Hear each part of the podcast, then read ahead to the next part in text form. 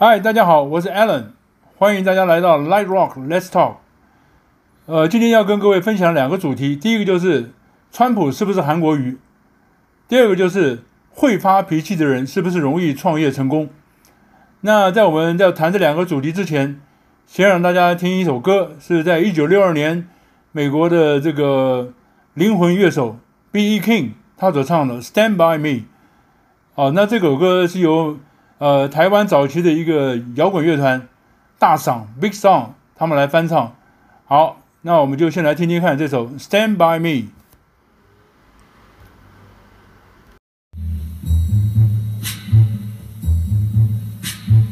When the night has come and the land is dark and the moon is the only I will see. No, I won't be afraid. Oh, I won't be afraid. Just alone as you stand, stand by me. So, darling, darling, stand by me. Oh, stand by me. Oh, stand. Me, stand by me in the sky。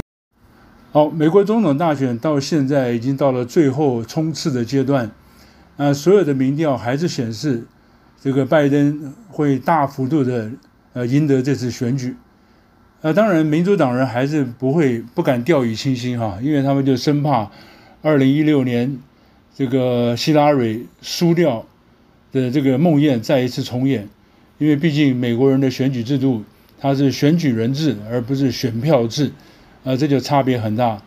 所以我想这个时候川普应该很希望很多人这个时候能够重新，啊，像四年以前一样再站出来，stand by him，啊，再一次投票给他。但但是这个民主党人呢，这个他们。认为说，川普现在虽然已经成为僵尸了哈，当然这是许多亲民主党的这个媒体所讲的，但是还没有一枪毙命，因为他们觉得川普不知道会耍出什么样的招啊，会再一次的我赢得这次选举，谁也不晓得，所以他们当然用这种方法，也就是说希望大家还是努力的出来投票。那我用这个题目说，川普像不像韩国瑜？我想最主要就是，如果你看川普的这些造势的场合啊。虽然不能像台湾这样子是人山人海，但是以一个小城小乡来讲，有这么多人会在他过去要造势的时候聚集，已经是相当了不起了。因为这个美国非常大，啊、呃，除了有球赛啊，会有这么多人聚集的话，一般来讲政治人物要聚集这么多人实在是不容易。那你看拜登的场子，呃，就非常冷清。当然他因为可能是因为刻意的要说这个疫情不要聚集哈。所以那个镜头都只照着在这个在讲台上讲话的这个助选员或者拜登，这看起来是不是很好看？而且就是好像没有那种热情。而川普的场子就不一样啊，选民非常的热热情哈。所以这有点像这个上一次的总统大选，台湾总统大选，韩国瑜一样，就是选民非常热情，而且这个好像这个热情到好像就是非当选总统不可了。但事实上民调是输一大截，最后当然是输了。那川普会不会是韩国瑜？啊，在我来看的话，啊，应该是，应该是不会。为什么？因为我觉得到现在，美国总统大选哈，我认为，呃，以我的观察还是五十五十，也就是说，川普并没有像大家所认为的会大幅度的输掉。啊，因为有下列三个原因啊。第一个，这是我的观察。第一个就是说，呃，本来这次所有的媒体，因为所有的媒体都是比较偏向拜登的，都定位。就是这次总统大选的烂苹果，只有一个人，就叫做 Donald Trump，啊，就是川普。所以拜登是一个比较好的苹果。但是自从他儿子 Hunter 这个事情发生之后呢，虽然看起来表面上这个民调的差距是没有显著的改变，但事实上这种发酵，我相信已经在许多的摇摆州开始产生。啊，但这个事情就是说，所以你可以看到第二次辩论的时候。川普刻意的并没有很刻意的要攻击拜登这个，而且我想这是他的选战的一个策略，就是说他不要再主动去攻击这个用上司对下司，啊，他反而要让这个事情好像说不清去发酵，而把拜登也打成另外一个烂苹果。那我觉得这个事情，这个这个情况哈，到现在是奏效的，有效果的。啊，就是说本来是只有一个烂苹果，现在两个烂苹果了。那从两个烂苹果当中呢，这个就强打拜登是已经进入公职啊，做参议员这样的已经将近三四十年却一事无成，而川普做了很多事。我想这个是他最后在冲刺的阶段，他会非常非常着力的。啊，我觉得就是说，所以这个地方会不会影响到这个地方？其实是两个三个百分点就足以影响到关关键的摇摆州或者关键州。的这个这个结果哈，因为如果是川普输掉佛罗里达州的话，我想他是百分之百输了。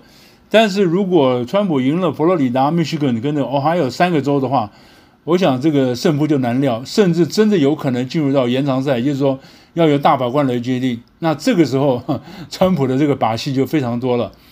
啊。当然，民主党人也不是省油的灯啊，他们这个 Sanders 参议员也说过，他们已经料了有好几个方案，也就是万一。民主党胜选，但是川普不愿意下台的话怎么办？他说他们领了好几个方案，不论如何，只要民主党确定胜选，他们就要就要把川普赶出白宫。啊，我想这个到十一月三号选完之后，说不定还有很多的延长赛，还有戏可以看，这是很难讲的哈。这是第一个，我认为川普还是百分之五十五十的这个胜选几率的原因。呃，第二个就是说，呃，你要知道这一次的总统大选里面，这个经济当然。在二零，在今年年初这个疫情发生之前，那川各大媒体几乎都预测川普的胜选几率是百分之七十，因为他的的确在经济上是表现得很好，这个把股市拉到的拉抬到将近三万点哈，没有一个总统以前可以做得到。但是经过疫情呢，经过他疫情处理非常糟糕之后呢，当然就让拜登有大幅度的胜选机会。但是你要知道，就是说这件事情在三月三月的时候，每个人都发现。就觉得说美国就会会走入衰退期，那衰退结果现在看起来并没有啊。当然，它经济的基本面是没有好转，但是起码股市表现是非常呃让人惊艳的啊，就是很多很多人都赚到钱啊。所以这些人会不会虽然在表面上这个骂川普，但是到投票的最后一刻，看在钱的份上，不会跟自己钱过不去，还是投票给川普？因为拜登虽然是各大媒体都跟他保证说拜登。呃，上台之后就会只会只会稍微的下挫，但是还是会回归正常。但是谁也不敢讲，因为毕竟这个事情经济上面拜登是没有经验的，他的专专长是在外交啊。那这个事情会不会真的会影响到？就是再加上这个前面所讲烂苹果效应，就在两个烂苹果当中，我要挑一个烂苹果的话，说不定我要选一个对我的钱有帮助的啊。所以这是第二个，我觉得呃有一个还。还可能影响到选举最后结果的原因。那第三个就是这个传统的这个福音派的基督基督教徒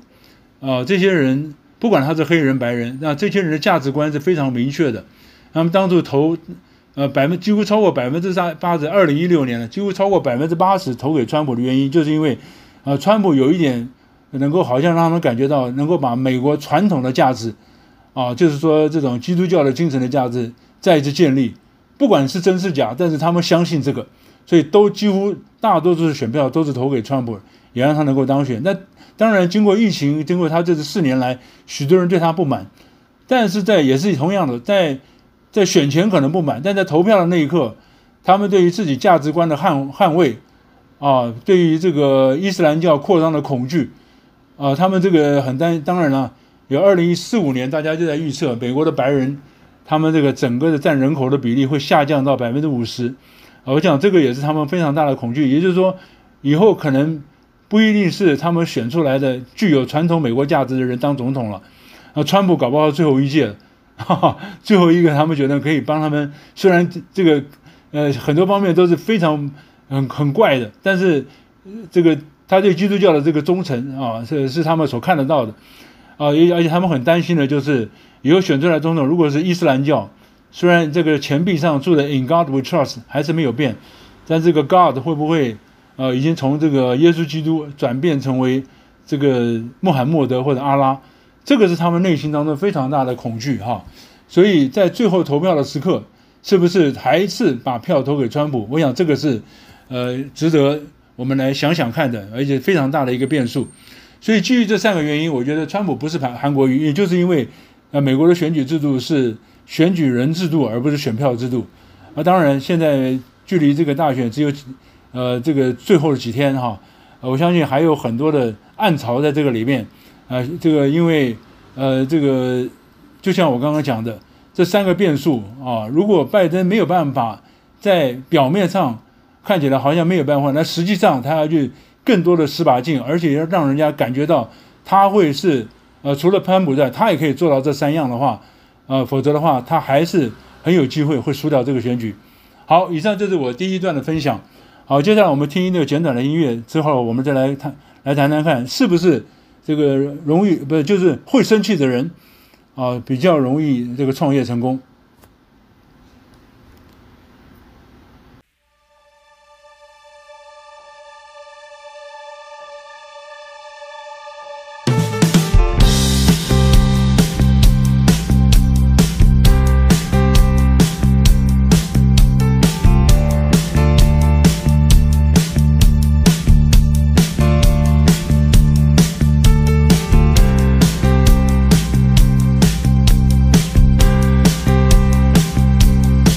生气的人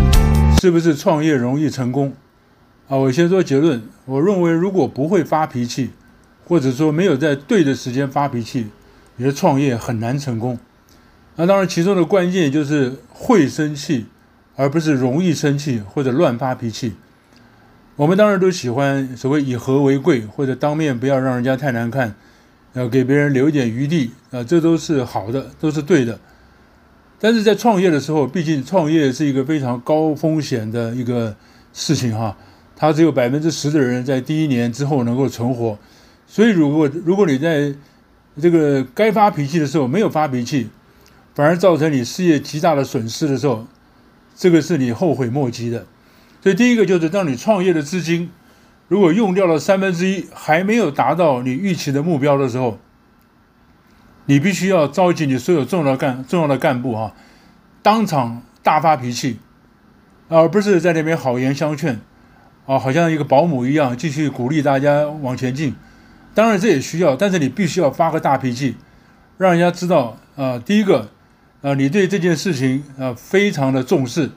啊，第二个要让大家知道你是一个有方向感的人，呃，因为在创业的时候，有时候一开始我们都知道要做什么。但是后来因为市场的变化，呃，资金的不足或者人员的变动等等等等很多因素，让慢慢觉得好像方向感抓不住，就是不知道要继续下去还是收掉。那这个时候如果大家都在那边犹豫不定的时候，你大发脾气啊，实际上表明就是说你这个人是一个非常有方向感的老板，你知道往哪里去，该怎么做，所以请大家放心，照着你的目标前进就对了。不要三心二意，我想这个时候啊、呃，不是在好像这个，因为大家不是不是不是关心你是不是一个好人，而是关心你我们能不能够活得下去。所以这个时候，你宁可被人家称为一个是一个难搞的老板啊、绝对强过让人家认为说你是一个好好先生。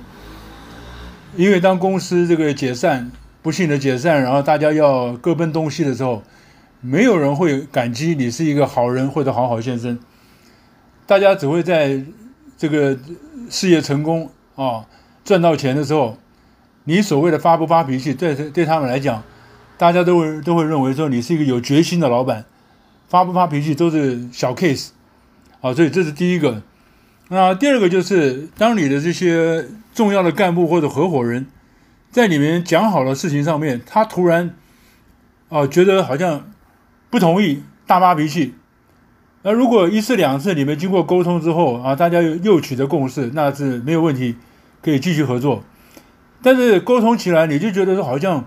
很难沟通了，不知道为什么当初讲好的事情他现在要反悔，也不是反悔，就是好像跟你有点不合，唱反调了。我觉得这个时候你有这样的怀疑的时候，一定后面有一些不可告人的原因或者秘密是你不知道的。那这个时候你，我觉得你劝你应该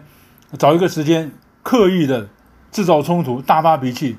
啊，甚至不欢而散，啊，叫叫他走人或者拆伙，因为与其在那边所谓的这个相忍为国哈，或者是说这个以大局为重。事实上，这种结果到后来，这个大局是你也扛不了，一定是破局。啊，所以这个时候必须要当机立断，但发脾气，然后拆伙，然后寻找另外一个目标继续前进。那再来就是我们怎么分辨这个人是他是会发脾气还是乱发脾气？因为会发脾气的人通常他真的是对事不对人，但有时候他骂人真的是非常难听，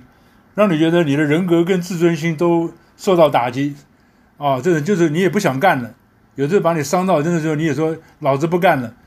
但是这个人很妙，就是说，当他骂完你之后，他又会请你继续把你该做的事情完做完。如果你把事情做到位了，他就非常高兴。这就是一种他脾气虽然不好，但是绝对是要把事情做好的一个老板。但，这就是就是说他在这个发完脾气之后，虽然这个让你脸面无光，但事情完成之后，他一定会在公开的场合要 honor 你的表现。你看，有时候老板他这个面子很，他觉得很要面子，他就拉不下来做这个事，他也会请适当而且重要的人来表达他的感谢。当然，他给你的这个 reward 啊，就是给你的补偿报酬，也绝对不会小气。那这种会发脾气但是不会小气的人啊，我觉得他就不是一个乱发脾气的人。如果你就是这种人，那我觉得恭喜你，因为你事业成功的几率比别人大得多。因为这种事情就是说，他会发脾气。他要会做两件事，第一个啊，就是他能够 control，能够控制，什么事情都是在他的一个计划或算计里面。当然，人不是每个每个事情都能控制，有些人他真的就是脾气不好，但是他还是能控制。他能怎么样控制呢？就是第二步，他能够 compensate，就是能够补偿。所以他能够控制而那个补偿的话，啊，他就是一个呃，真的是想要把事情做好而不乱发脾气的一个老板。那事实上，我刚刚也讲，就是说，所谓的要发或者不发脾气哈，最主要就是要产生一种一种压力。那因为有些人他是啊，虽然呃跟他跟他共事，那你事情做做不好啊，好像他也发脾气，但是你好像觉得无所谓，你也不会怎么有压力。但有些人就是呃，他虽然没有发脾气，但是你跟他做事就是觉得非常有压力。我觉得创业的时候要让每一个你的这些。呃，合伙人或者是你自己，或者是你的员工，要感到非常大的压力是必要的，因为这样子才能让事情能够成功。就像这个这个以前 Intel Intel 的这个 CEO 哦 Andy Grove，他有一本非常有名的书叫做《唯有偏执者能够生存》，Only Paranoid Survive。那这种这本书里面，他就讲他为什么会变成一个偏执的人，因为他承受了非常多的压力，来自于各方的。他要做非常正确的、正确的决定，而且这个商场上是千变万化，所以他就讲到一个非常有名的例子，就是他曾经有一次在开会的时候，有人迟到，他甚至拿了一个棒球棒，把那个桌面都给砸烂了，然后宣布散会。然后意思就是告诉大家说，他非常重视一个效率、纪律的公司，所以他不是一个偏执狂，但是他为了公司，他必须如此。所以发不发脾气，其实是在于个人。呃，自己的一个练习也好，学习也好，但最重要的就是让每一个你旁边跟你共事的人有产生压力。如果你能够不发脾气而做到这一点，那当然是最好。OK，这就是我今天的分享，谢谢大家，再见。